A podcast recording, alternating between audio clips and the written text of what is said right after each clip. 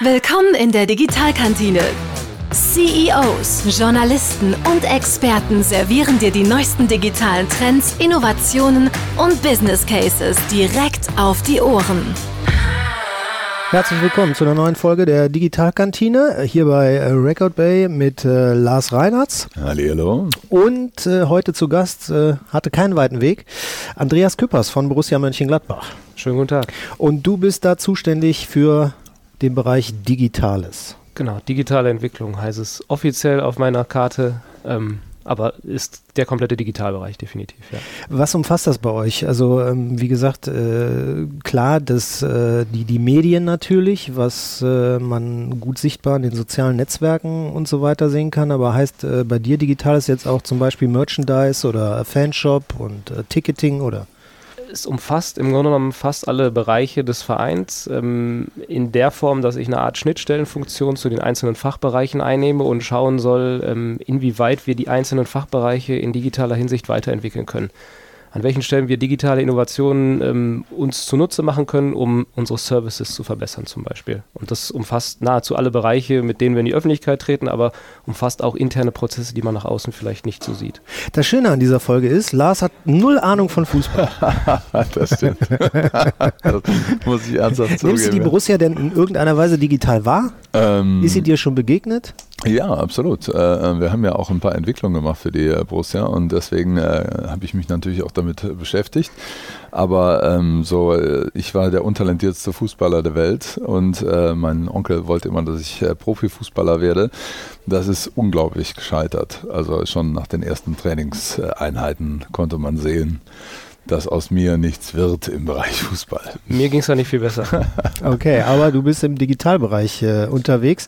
Ähm, was wir auch immer ganz gerne machen, dass die Leute, die wir einladen, mal so ein bisschen erzählen, äh, wie für sie so der Weg ins Digitale irgendwie stattgefunden hat. Der Wunsch, in die Medien zu gehen, war relativ früh bei mir ausgeprägt und ähm, ich habe dann verschiedene journalistische Formate ausprobiert, bin am Ende bei der Print, äh, beim Print hängen geblieben, also bei der Zeitung, habe bei der Rheinischen Post als freier Mitarbeiter während des Studiums sehr lange gearbeitet, später auch dort dann mein Redaktionsvolontariat absolviert und ähm, mehrere Jahre als Lokalredakteur ganz klassisch gearbeitet. Genau, und ähm, wo war da für dich der Punkt, wo du gesagt hast, äh, digital, das wird die Zukunft, Print kann ich mir nicht mehr vorstellen? Das war ehrlich gesagt nicht mein Impuls zu sagen, ähm, ich verlasse die Sparte Print und setze auf die Karte online. Ähm, natürlich hat man das wahrgenommen, dass online immer stärker wurde. Ich habe vor meinem Volontariat bei der Rheinischen Post auch sehr intensiv ein halbes Jahr bei RP Online gearbeitet und habe da, das war 2005, 2006, und da schon wahrgenommen, dass sich das womöglich ein bisschen verschiebt, dass online immer wichtiger wird, so dass ähm, im Grunde genommen ich beide Welten kennengelernt habe und beide Welten schätzen gelernt habe. Ich hatte immer noch damals eine stärker ausgeprägte Affinität zum Printbereich, zum ich setze mich in Ruhe hin, schreibe in Ruhe meinen Artikel, baue den vielleicht diverse Male auf ähm, und neu auf und schreibe nicht im Online, so wo die Fakten sehr stark in den Vordergrund gestellt werden, wo es auch mal schnell gehen muss. Als ich dann zu Borussia gewechselt bin, hat sich die Frage nicht mehr gestellt, ob ich noch Print oder Online mache, weil ähm, man hat mich für die Online-Redaktion ähm, eingestellt und insofern hat sich diese Frage dann nicht mehr gestellt und ab dem Moment, das war Anfang 2012, komplett äh, auf Karte online. Komplett auf Karte online, kann man dann auch sagen, neue Leidenschaft entstanden oder äh, ein Muss?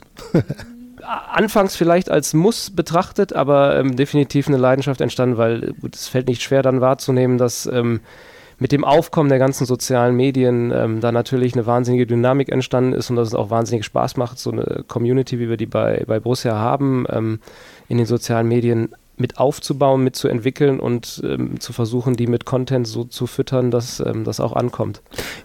Das hat bei euch eine wirkliche Größenordnung, die Community. Kannst du vielleicht mal so ein bisschen für unsere Hörer sagen, in welchen Dimensionen sich das so abspielt bei euch? Also wenn man alle Kanäle mit zusammenrechnet, dann sind das über zwei Millionen Menschen, die uns mhm. ähm, auf den verschiedenen Plattformen folgen. Sicherlich viele ähm, Überschneidungen, sprich Leute, die uns auf Facebook folgen, folgen uns vielleicht auch auf Twitter.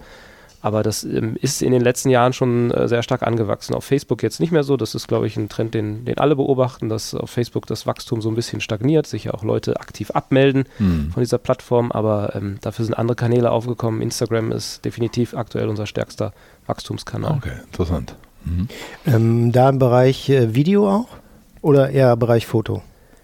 Wir sind sehr, sehr stark äh, fotolastig, ähm, auch dadurch begründet, dass wir als Fußballclub, das ist dem Fan vielleicht draußen nicht immer so ganz klar, wir sind, was die Videorechte angeht, ähm, von der deutschen Fußballliga hier und da schon sehr stark eingeschränkt, was jetzt nicht als Vorwurf klingen soll, sondern was einfach so ist, dass wir ja als ähm, Zusammenschluss aller Profivereine die Rechte an TV-Sender, an verschiedene TV-Sender verkaufen und die wollen natürlich gewisse Exklusivitäten haben. Das heißt, wir sind ähm, relativ stark ähm, reguliert, was wir an Inhalten von den Spielen zum Beispiel veröffentlichen dürfen, wann wir das veröffentlichen dürfen, in welcher Frequenz, wie, wie lange diese Ausschnitte sein dürfen. Und wir wissen natürlich, die Inhalte von den Spielen, gerade wenn sie erfolgreich laufen, sind natürlich die Sachen, die äh, am meisten ziehen. Was äh, euch besonders interessant macht als Verein, habe ich eben schon mal gesagt, wer so ein paar Jahre zurückgeht, ähm, 10 ist wahrscheinlich zu wenig, aber 15 Jahre sage ich jetzt mal vielleicht, der weiß noch, äh, da gab es den Bökelberg, eine Geschäftsstelle, die so ein bisschen im Container ausgelagert war und ein Fohlenecho, das war alles. Und irgendwann hat bei Borussia dann wirklich ähm, die Entwicklung angefangen, diesen digitalen äh, Weg mitzugehen und dann auch nicht nur bei einem Kanal stehen zu bleiben wie Facebook, sondern sich wirklich da immer nach äh, Trends irgendwo zu richten. Ähm, wie geht ihr da vor, wenn ihr, wenn ihr sagt, äh, wir, wir gehen mit einem neuen Kanal online? Ähm, sind das da auch Vorgaben, die vielleicht auch die DFL dann stellt äh, oder sind das Sachen, die man selber irgendwo für sich äh, auscheckt und äh, äh, aussucht, was Sinn macht für den Club? Also da sind wir nicht äh, eingeschränkt, das, das gibt die DFL uns auch nicht vor. Ähm, natürlich schaut man links und rechts, was machen andere Vereine. Es gibt auch einen sehr, sehr regen Austausch mit den anderen Clubs, also da gibt es keine Geheimnisse. Und wenn wir sehen, dass bei einem anderen Club etwas gut läuft oder gerade anläuft oder die was ausprobieren, dann ist es auch gar kein Problem, zum Telefonhörer zu greifen, bei den Kollegen mal nachzufragen, hört mal zu, wie habt ihr das angegangen oder wie seid ihr das angegangen? Welche Erfahrungen habt ihr damit gemacht? Was bezweckt ihr? Da, da gibt es einen sehr, sehr ehrlichen, intensiven Austausch den wir auch sehr schätzen. Und ähm, dann wägt man immer ab, ob das jetzt Sachen sind, die man auch für die eigene Arbeit berücksichtigen könnte oder nicht. Ähm, da stehen Überlegungen wie, mit welchem Aufwand müssten wir es betreiben, kostet uns das zusätzlich Geld? Haben wir das Personal, um das zu betreiben, weil es wird mir nichts bringen. Also wir sind bei Instagram zum Beispiel sehr spät eingestiegen, also im Vergleich zu den anderen Clubs erst 2014 im Sommer. Wir hatten vorher einfach nicht die Ressourcen. Also natürlich haben wir den Kanal gesehen und haben gesehen, dass dort großes Potenzial herrscht. Wir wussten aber, dass wir, wenn wir diesen Kanal eröffnen, gar nicht die, die Manpower haben, um den dauerhaft zu bespielen. Und dann wäre der Kanal am Ende auch wieder äh, tot gewesen. Deswegen ähm, haben wir das uns erst dazu entschlossen, da mitzumachen, als klar war, okay, wir haben, wir kriegen genü genügend Content. Wir haben in dem Jahr auch dann unseren Clubfotografen eingestellt und wir haben auch jemanden, der sich ähm, exklusiv um das ganze Thema Social Media kümmert, in dem Jahr eingestellt. Insofern ähm, war dann der Zeitpunkt für uns gekommen zu sagen, okay, jetzt können wir auch Instagram als Kanal dazu nehmen. Das ist aber auch eine extrem wichtige Erkenntnis, sage ich mal, äh, die ihr da habt, äh, die auch für viele Leute, die solche mal das Thema Social Media besetzen wollen, ähm, sehr, sehr hilfreich sein kann, wirklich sich zu überlegen, welcher Kanal ist der, der für mich relevant ist, habe ich die Möglichkeit, wirklich auch den relevanten Content zu produzieren, weil man sieht ja so viele äh, Social Media Unfälle, wo Leute dann irgendwie drei, vier, fünf Mal was posten und dann aber gar nicht die Kontinuität oder die, die spannenden Stories auf die Straße bringen um wirklich damit äh, ähm, Erfolge zu erzielen. Ne? Und äh, vielleicht kannst du uns noch ein bisschen erzählen, bei zwei Millionen Menschen, die natürlich auch sehr emotional mit so einem Verein halt eben verhaftet oh, ja. sind, wo sind denn da die Herausforderungen im Bereich Social Media? Man sagt immer, man muss empathisch sein, man muss äh, ähm, an die Leute denken und sich reinversetzen, aber wie macht ihr das? Weil das ist ja äh, eine große Herausforderung, gerade bei so einem emotionalen Umfeld, wie ihr das macht. Ja. Absolut, das ist ein schwieriger Spagat, der gelingt mal besser, mal, ähm, mal schlechter. Das, das, da muss man gar nicht drum reden. Das hat auch viel mit, wir probieren Sachen aus und äh, ziehen unsere Learnings daraus, hat das auch viel damit zu tun.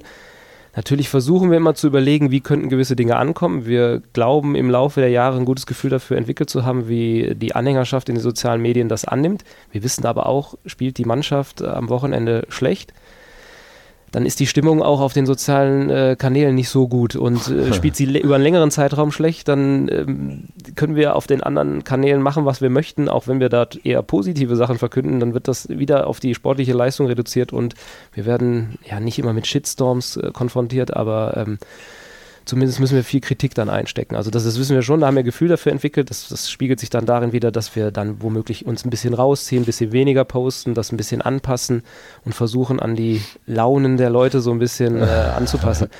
Wir sehen aber auch, dass es einen großen Selbstregulierungsprozess gibt, ähm, gerade auf Facebook, wenn dort wahnsinnig viel kommentiert wird und wenn das in Richtungen geht, die wirklich nicht mehr, das ist meine persönliche Meinung, sondern einfach polemisch in eine Richtung gehen und mhm. auch womöglich in eine rassistische oder was für eine Ecke auch immer abdriften, dass dort genügend Leute einschreiten und auch ohne unser Zutun das ähm, entsprechend in die richtigen Richtungen wieder moderieren, weil angesichts der Vielzahl der Kommentare ist es uns gar nicht möglich, das alles dauerhaft zu überblicken und dafür Sorge zu tragen, dass das alles äh, moderierte Diskussionen sind. Hm, habt, setzt ihr da Tools ein, die dann vielleicht schon mal ähm, dir eine bessere Übersicht äh, schaffen oder äh, wie managt ihr das eigentlich? Wir setzen Tools ein für die Erstellung des Contents und für die Verbreitung des Contents, womit wir unsere ähm, Redaktionspläne ähm, so ein bisschen gestalten können, wobei wir natürlich wissen, als Fußballclub äh, ist mindestens die Hälfte auch sehr, sehr spontaner Content, den man nicht so im Voraus planen kann, gerade rund um die Spiele.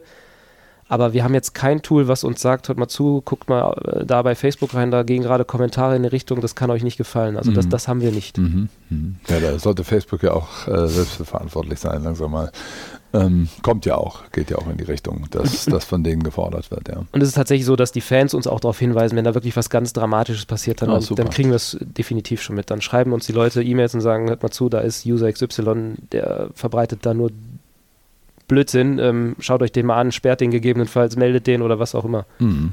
Wie geht ihr denn da vor, wenn ihr so Kanäle aufmacht? Also ihr habt gerade schon gesagt, klar, äh, Content muss irgendwie geleistet werden, die Manpower muss da sein.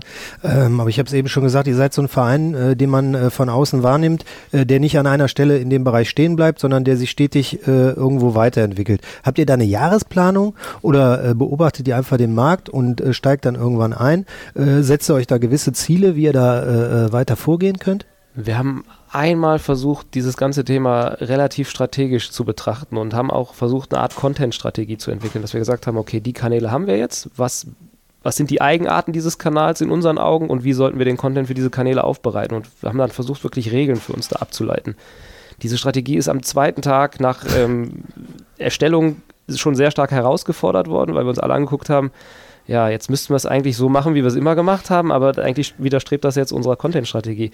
Hat uns gezeigt, dass das in dem Bereich relativ schwierig ist, sich so einen ganz festen Plan zu setzen. Und ich kann ja auch selten so weit im Voraus überblicken. Also wenn ich mich jetzt hinsetzen würde, eine Jahresplanung für 2019 machen würde, dann kann ich ja noch gar nicht vorhersehen, was Ende 2019 womöglich auf uns zukommt. Deswegen ist das dann doch eher so ein bisschen, ja, spontan klingt jetzt so, wie so eine Schnapsidee, aber wir, wir, beobachten es über einen längeren Zeitraum und äh, schauen uns das an, überlegen uns, kann das zu unserer Strategie passen, kann das zu unserem, zu unserem Bild, wie wir auch außen gesehen werden wollen, passen, weil wir wollen natürlich mit allem, was wir machen, niemals äh, dem Fan gegenüber den Eindruck erwecken, die verlassen jetzt den Pfad, das ist nicht mehr mein Verein, die, die machen Dinge, die mir nicht so gefallen, sondern wir wollen uns dann schon bemühen, dass das ähm, für jeden nachvollziehbar ist, weshalb wir uns dort engagieren. Also jeder sollte in der Online-Kommunikation den roten Faden erkennen, den wir vielleicht ein bisschen verfolgen. Ja, für mich klingt das eher nach so einer wertebasierten äh, äh, Strategie, wo man sagt, wir haben ganz klar die Gesichtspunkte, unter denen wir Content produzieren oder da, da messen wir uns dran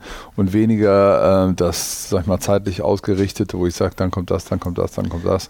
Ja. Und das ist ja eigentlich eine Sache, die, die auch, auch für Unternehmen total wichtig ist, äh, ähm, eben eher wertebasierte Strategien aufzubauen, dass man eben auch spontan reagieren kann und eigentlich jeder Mitarbeiter weiß, aha, das darf ich posten, weil das passt in unser Wertesystem und äh, ähm, das mache ich mal besser nicht, weil äh, da, ähm, da äh, verlassen wir diesen, äh, diesen Pfad und äh, das ist ja sehr, sehr hilfreich, gerade in so einem spontanen Umfeld wie, wie Social Media. Genau. Ja, spannend. Und, und das finde ich gerade, äh, frage ich mich, ob das die besondere Herausforderung ist, gerade bei einem Sportverein, äh, Verein hat ja immer äh, was sehr Hierarchisches, also da gibt es bestimmte Hierarchien, die da aufgebaut sind, bestimmte Abteilungen und so ein Bereich wie Social Media und Digitales äh, ja im Allgemeinen immer wahrgenommen wird, äh, wo es keine Hierarchien mehr gibt oder nur flache Hierarchien und so weiter. Äh, ist das innerhalb des Vereins dann auch eine Herausforderung? es ist, eine gewisse Herausforderung, es ist genau richtig gesagt. Wir, wir haben, müssen natürlich ähm, Wege etablieren, dass ähm, da eine Hierarchie herrscht und dass am Ende einer verantwortlich ist für die Inhalte, die nach draußen gehen. Auf der anderen Seite sind wir natürlich bemüht und wissen wir auch, je mehr Leute wir dort vereint haben, an, die an Ideen arbeiten, die an Content arbeiten, desto kreativer sind die Prozesse und desto besseres Ergebnis wird da am Ende erzielt. Also es ist im Grunde genommen der Versuch, beides miteinander zu vereinen. Also ich brauche kreative Prozesse in, im, im Team Und ich brauche dann aber auch eine klare Hierarchie, die dafür Sorge trägt, dass ähm, wirklich nur äh, an diesem Wertekanon, wenn man das so nennen möch mhm. möchte, an diesem Wertekanon ausgerichtet, die Inhalte auch entsprechend verbreitet werden funktioniert gut, wie ich finde, von außen ja. als Fan auf jeden Fall.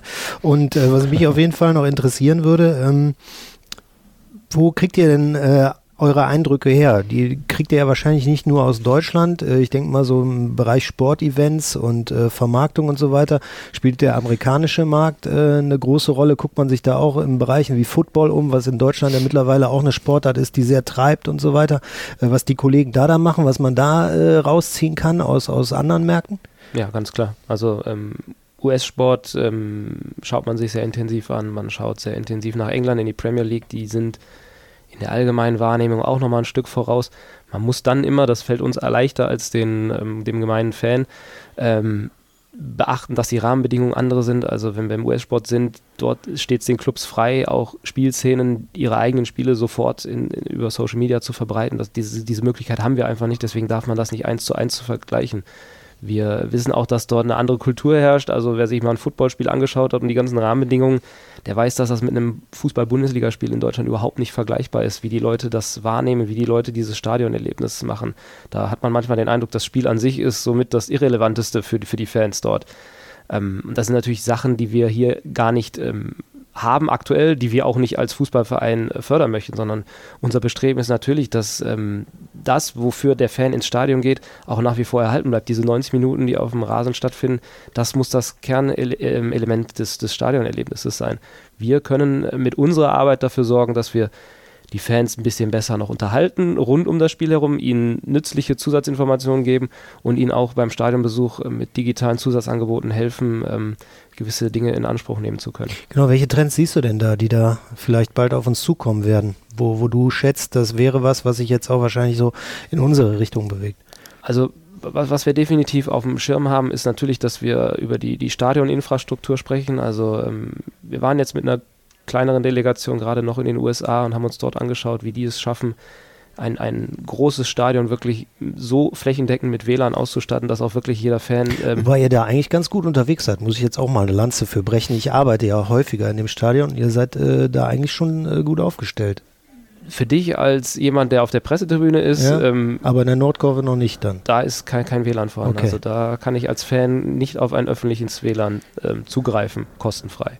Und ähm, das haben wir uns definitiv zum Ziel gesetzt, dass wir dieses Thema angehen wollen und au darauf aufbauend dann entsprechend ähm, verschiedene Zusatzleistungen anbieten, weil ähm, wir schon glauben, das Stadion steht seit 2004 da. Das ähm, ist jetzt ein bisschen etabliert. Es hat sich, äh, also es ist nicht mehr ganz modern, aber es ist nach wie vor genügt es modernen Ansprüchen.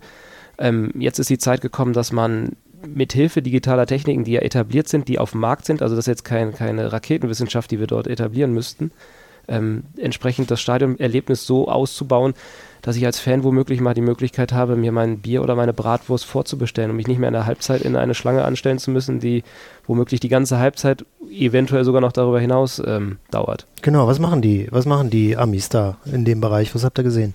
Die, die haben solche Sachen, die haben auch ähm, in gewissen Stadien die Möglichkeit, zumindest getestet, das ist nicht ganz so erfolgreich gelaufen, dass man sich Bier und Bratwurst oder was auch immer man essen möchte, an den Platz kommen lassen kann. Das ist spätestens, wenn man sich die Stehplatzbereiche in der Nordkurve anstellt, völlig klar, dass sowas ausgeschlossen ist. Also Irgendwann per Drohne vielleicht. Wäre auch schwierig, äh, allein wegen der Verletzungsgefahr ja, wahrscheinlich. Ähm, aber ähm, das sind genau die Dinge. Man schaut sich an, was ist auf dem Markt, was ist etabliert und versucht dann das so zu adaptieren, dass man sagen kann, okay, das passt zu, zum, zur deutschen Fußballkultur A und es passt B zum Borussia Mönchengladbach, wie wir auf dem Markt agieren. Und ähm, es spricht ja nichts dagegen, dass ich ähm, solche Techniken nutze, um dem Fan die Info zu geben, wenn er zur Toilette muss, welche Toilette gerade am stärksten frequentiert ist oder, oder nicht. Also Customer Journey, äh, irgendwo auch das Kundenerlebnis im Stadion so angenehm wie möglich zu machen. Genau. Durch solche Techniken dann auch. Es gab jetzt jüngst noch eine für uns relativ interessante Umfrage, wo wirklich Leute gebeten wurden, ihre Einschätzung abzugeben, ähm, welche Zusatz, also digitalen Zusatzservices sie für ein Stadionerlebnis ähm, gerne nutzen würden und welche sie eher für verzichtbar halten. Und da kam auch ganz klar raus, dass es um ähm, den Servicegedanken geht. Also alles, was ich dem Fan anbieten kann, damit er stressfreier, schneller, ähm, ins, ins, Stadion kommt, womöglich ein bisschen früher da ist, womöglich ein bisschen länger bleibt, weil er einfach das, das Erlebnis hat und sich zufrieden aufgehoben fühlt dort. das, das sportliche Geschehen können wir nach wie vor damit nicht beeinflussen. Das steht für die Leute im Vordergrund und alle Gamification-Aspekte, also alles, was womöglich vom Spiel ablenkt, ist verzichtbar. Und genauso ähm, haben wir das auch immer gesehen und sehen wir das auch, dass wir jetzt natürlich nicht Dinge etablieren wollen, die dafür sorgen, dass die Leute während das Spiel läuft, nur noch auf ihr Smartphone schauen.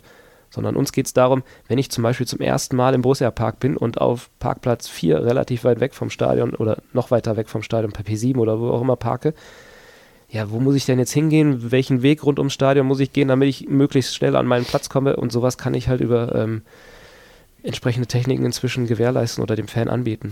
Ihr seid ja mittlerweile auch in China unterwegs. Ja. Äh, und der Markt, haben wir auch in einer der letzten Folgen erfahren, ist, was die Digitalisierung äh, angeht, äh, nochmal um ein Wesentliches weiter als der amerikanische Markt. Ähm, jetzt habt ihr da auch, glaube ich, äh, mit einer Delegation äh, eine Reise hingemacht und ja. euch umgeschaut und so weiter. Ähm, welche Eindrücke hast du denn da gesammelt? Den, den, Eindruck, den du gerade geschildert hast, kann ich bestätigen. Also das ist nochmal ein Schritt weiter. Ähm, ist nicht so, dass die was völlig anderes machen als das, was in den USA passiert. Ähm, sie machen es in meinen Augen nur konsequenter und sie ruhen sich überhaupt nicht aus. Also ähm, wenn, man, wenn man sieht, dass ein das chinesische Pendant zu Uber sich überhaupt nicht mehr darauf beschränkt, ähm, eben dieses, ähm, diesen Fahrdienst quasi anzubieten, sondern vielmehr daran arbeitet, die Daten, die sie generieren, dadurch, dass das wahnsinnig viele Menschen in China nutzen, um den Städten zu helfen, ähm, den Verkehr smarter zu gestalten, also über smarte Ampeln, über äh, komplette Verkehrslenkung, merkt man halt, dass sie sich auf dem, was sie schon geschaffen haben, überhaupt nicht ausruhen, sondern immer weiterentwickeln. Ähm, die Rahmenbedingungen sind natürlich andere. Also die, die, die Gesellschaft ist eine andere. Die sind es ähm, zum Beispiel Thema Daten völlig gewohnt, dass sie von der Regierung, vom Staat überwacht werden. Damit werden sie von klein auf groß.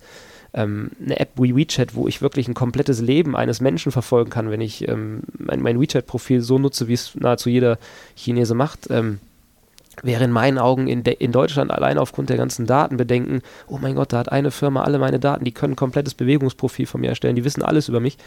Ich glaube, deswegen alleine würde sich so eine App schwer tun, obwohl man wahrscheinlich zuge zugeben muss, dass sie mir das Leben erleichtern würde. Und in Deutschland habe ich es halt so auf 20 verschiedene Apps verteilt, diese ganzen Zusatzleistungen oder die ganzen Leistungen, die ich in Anspruch nehme. In China ist es halt in einer.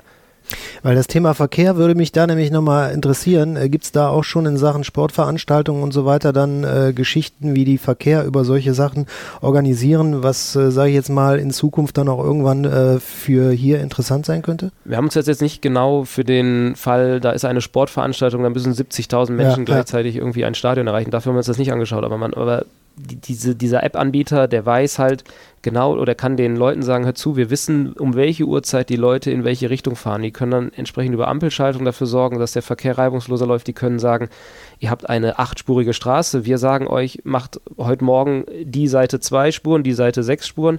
Wir können äh, nachmittags auf 4-4 shiften, wir können abends dann das wieder umverteilen. Solche Dinge sind das, die da im, in der Überlegung sind oder die schon praktiziert werden. Und ähm, baut ihr in dem Bereich dann auch eure Social-Media-Kanäle aus auf Chinesisch? Also Englisch seid ihr ja schon sehr erfolgreich unterwegs. Äh, da gab es ja auch die ein äh, oder andere Geschichte, die da ziemlich viral gegangen ist. Ja. Ähm, äh, der chinesische Markt Markt dürfte dann äh, auch von den Schriftzeichen her wahrscheinlich nochmal eine extreme Herausforderung sein. Beim chinesischen Markt haben wir hier in Mönchengladbach das Problem, dass wir nicht nachvollziehen können, was dort kommuniziert wird. Also wir, wir können das alle nicht lesen und wir können nicht mal erahnen. Also anhand des Bildes vielleicht, wenn es ein Bild dabei gibt, aber anhand der Schriftzeichen ist für uns nicht nachvollziehbar, was die Kollegen dort jetzt gepostet haben. Wir waren auf den chinesischen Kanälen seit 2014 schon aktiv, ähm, haben das jetzt aber nochmal stärker forciert, seitdem wir dort auch ähm, entsprechend die, die Niederlassung in Shanghai haben und ähm, ja, es, läuft ganz, ganz gut an. Also sind auf den einschlägigen Social Media Portalen auch in China vertreten. Interessant. Sehr. Müsste ja. man mal reingucken, ob man was versteht. Ja, also. aber ich glaube, du wirst nicht viel erkennen. Nee, ich glaube auch. Die, die Art und Weise, wie das genutzt wird, das mussten wir auch lernen. Das ist uns auch äh, mehrfach gesagt worden, ist halt auch nicht mit dem vergleichbar, was, was wir ähm, auf den deutschen Kanälen machen. Also wie, wie der Chine äh, Chinese tickt im äh, Social Media völlig anders als äh, der Deutsche. So ist uns das äh, erklärt worden und so kann man das auch ableiten, wenn man sich mal die Mühe macht oder die, die ähm, Postings, die dort sind, zum Beispiel durch den Google Translator zu jagen. Das ist natürlich nicht eins zu eins übersetzt, aber man erkennt schon, dass der Aufbau eines Postings rein textlich schon ganz anderer ist. Dass die Chinesen da eine andere Art der, ähm, der, der Erfassung der von Texten haben. Okay. Äh, betrifft das die Emotionalität auch oder äh, ist das, also äh, ich meine, hier funktioniert Social Media immer sehr viel über Gefühle, über Emotionen und so weiter. Ja. Bei denen genauso. Die Chinesen haben auch Gefühle. ja, das definitiv. Ähm, wir sind da natürlich auf einer anderen Ebene unterwegs. Also wir, wir, sind jetzt nicht in dem Irrglauben, dass wir nach China gehen und sagen, hier, wir machen jetzt einen Social-Media-Kanal auf und zack, kommen die ganzen Follower. Wir müssen in China schon sehr stark trommeln. Also das ist nicht so, dass an jeder Ecke Borussia Mönchengladbach bekannt ist. Ähm, aber ähm, deswegen müssen wir da sehr viel erklären, sehr viel sachlich einordnen. Ähm, aber sobald sportlicher Erfolg vorhanden ist, nehmen die das auch wahr, sind da auch sehr stark darauf fokussiert, was uns natürlich in die Karten spielt, dass es aktuell sportlich ganz gut läuft. Ähm, dann ist natürlich unser Bemühen, dass wir das auch rausstellen. Aber das läuft, glaube ich, auf emotionaler Ebene schon eine Spur unter dem, was wir hier in Deutschland machen. Okay, interessant. Ähm, jetzt ist das Jahr ja bald um. 2018 ist Geschichte. Ähm, habt ihr schon Projekte, die für 2019 sich abzeichnen? Ja, es gibt, gibt ähm, also wenn man das ganze Digital, den ganzen Digitalbereich sich anschaut, ähm, gibt es äh, zahlreiche Baustellen, zahlreiche Themen, aus denen jetzt Projekte entstehen können, auch en entstehen sollen. E-Sport ist nach wie vor ein Thema, mit dem wir uns sehr stark beschäftigen. Ähm, wir sind laufend dabei zu schauen, welche Sprachen wir in unserem Social Media Angebot noch dazu nehmen, gegebenenfalls auch welche Kanäle nochmal relevant werden können. Ich nehme gerade aktuell über mein privates Profil sehr stark wahr, dass LinkedIn womöglich doch ähm, eine gewisse Relevanz auf einer gewissen Ebene, in einer gewissen Zielgruppe haben könnte, was auch wir als Verein uns womöglich zunutze machen sollten. Das ist vielleicht ein Thema, was wir mal diskutieren sollten. Ähm, da gibt es einen Haufen an Themen. Ja, spannend, wie LinkedIn sich wandelt eigentlich. Ja. Ne? Ähm, das ist ja so ein bisschen von dem reinen Business-Netzwerk auch zum, äh, ähm, sag ich mal, seriösen Informationskanal äh, geworden was äh, ähm, Facebook aus meiner Sicht nicht geschafft hat, nämlich, äh, da wird mir ja vollgespammt im Feed, ähm, äh, schafft LinkedIn deutlich besser, dass die Inhalte hochwertig sind. Also ja, äh, kann ich mir gut vorstellen, dass es interessant ist, ja. ja also gerade für Themen, die die Kollegen, die im internationalen Bereich unterwegs sind oder Themen, die, die meinen Bereich betreffen, wenn ich die dort platziere, ich die Resonanzen, die man dort bekommt und auch wenn man sieht, was, was, wie viele Leute diese Postings erreichen, das ist für, für mich als privaten Nutzer schon sehr, sehr erstaunlich. Ich finde, das ist irgendwie das gepflegtere Facebook. Also es ist nicht so mhm. rumpelig, also es hat einen Mehrwert von der Information, aber auch die Art der Kommunikation, wie man da miteinander umgeht, empfinde ich als wesentlich angenehmer, als äh, wenn ich da bei Facebook unterwegs bin. Im Übrigen auch ein super Kanal für Inspiration. Also man, man sieht, wenn man den richtigen Leuten folgt, ähm, sieht man wahnsinnig viele Hinweise auf neue Entwicklungen, man bekommt wahnsinnig viele Links zu interessanten Artikeln, die alle in, in das Thema Digitalisierung ähm, reinspielen. Mhm. Ja. Das empfinde ich ganz genauso. Ähm, E-Sports. Hm. Da muss ich nochmal einhaken, weil ja. das ja auch äh, mittlerweile äh, eine Geschichte ist, äh, die viele Bundesligisten interessiert, die aber nicht alle mitgehen. Ja. Ähm, ich muss ganz persönlich sagen, aus meiner Warte, ich kann mit dem äh, E-Sport an sich gar nichts anfangen, weil ich da, äh, ich mache lieber Sport aktiv, aber das ist ein riesiger Markt, den man, glaube ich, unterschätzt, oder? Ich kann mit E-Sport persönlich auch nichts anfangen. Ich kann es einfach nicht. Also es gab diverse Versuche, mir ja, selbst diese, ich wie ich mir habe sagen lassen, relativ einfache Fußballsimulation FIFA näher bringen zu lassen. Ich kann das nicht. Also ich, man kann mir diesen Controller in die Hand drücken, ich drücke irgendwelche Knöpfe, aber ich kann mir nicht merken, welche Tastenkombination ich für was äh, nutzen muss. Und geschweige denn, selbst wenn ich es mir merken könnte, müsste ich immer wieder auf den Controller gucken, bis ich dann diese Tastenkombination so eingeben kann. Ich bin aber auch wahrscheinlich deutlich zu alt schon für die Leute, die das wirklich professionell und auf einem sehr, sehr hohen Level äh, spielen können. Weil äh, zum Beispiel auf YouTube diese Videos, äh, wie heißt das, ähm, ähm diese Play-Videos, ja. wo die äh, Leute da nachspielen, die dann 32 Millionen äh, Views haben. Ja. Ähm, ich verstehe nicht, wie man sich sowas stundenlang anguckt. Das Aber der Markt, der wird sich noch äh, tierisch entwickeln, oder? Also ich habe letztens mal geguckt bei, das war ein äh, Spieler, der für Schalke unterwegs ist, irgendwie keine Ahnung, 17 oder so, äh, der irgendwie auf Twitter 500.000 Follower äh, schon hat, auf YouTube, ich weiß nicht wie viele. Also das ist ein Wahnsinnsmarkt. Wie stelle ich mir das vor? Gibt es da eine E-Sport-Liga zwischen ja. den Vereinen? Oder ähm, das kenne ich gar nicht. Es ist die, die Entwicklungen gehen gerade in diese Richtung. Also ah, in anderen Ländern gibt es das schon, wenn man da nach Holland schaut, was ja von hier aus nicht so weit ist, da gibt es neben der Eredivisie, das ist ja die richtige Fußballliga, wenn man so möchte, gibt es seit geraumer Zeit die E-Divisie und ähm, die holländische Liga hat jeden Verein, der in der höchsten holländischen Spielklasse spielt, verpflichtet, auch E-Sportler zu benennen, die in der, an der E-Divisie teilnehmen. Dann spielen die Vereine analog zum regulären Spielplan gegeneinander auch und machen die Spiele. Aber so Überlegungen gibt es bei der DFL noch nicht, oder? Wenn man mich fragt, wenn man mich ganz persönlich nach meiner Meinung fragt, glaube ich, geht die Entwicklung in diese Richtung. Ähm, es gibt einen etablierten Wettbewerb, die virtuelle Bundesliga, der läuft seit geraumer Zeit auch in Kooperation zwischen mit der DFL und EA Sports, also dem Publisher dieses Spiels. Und ähm, da werden jetzt im kommenden Jahr Modifizierungen schon stattfinden, dahingehend, dass man einen eigenen äh, Ligabereich quasi entwickelt, wo man den Clubs aus der ersten und zweiten Bundesliga aber noch es überlässt, ob man teilnimmt oder nicht mit Spielern. Ten, äh, perspektivisch kann ich mir aber auch vorstellen, dass die Frage aufkommen wird, ähm, verpflichten wir unsere Bundesligisten zu so einer Art E-Sport-Bundesliga oder nicht? Das ähm, wird wahrscheinlich auch noch folgen. Interessante Perspektive. Spannend. Sollten wir beobachten, Lars. Das machen wir. Ich gucke mal auf die Uhr. Halbe Stunde ist um. E-Golf. E-Golf. nee, E-Golf wäre es bei mir nicht. Ich glaube, ich wäre auch eher beim Fußball. Dann, äh, FIFA habe ich durchaus auch mal probiert, aber es, wie gesagt, war nicht von Erfolg geprägt. Vielen Dank, Andreas Küppers von Borussia Mönchengladbach, äh, da verantwortlich für die Digitalisierung des Vereins und ähm, wirklich viele interessante äh, Perspektiven und Eindrücke ähm, mitgegeben. Und äh, wie gesagt, gerne nochmal wiederkommen, ähm, wenn äh, die Meisterschaft in der E-Sport-Liga dann gewonnen wurde oder so. Ich komme sehr gerne wieder, ich habe es ja wie gesagt nicht, nicht so weit. Alles klar, danke für den Besuch. Gerne. Tschüss. Ciao. Die Digitalkantine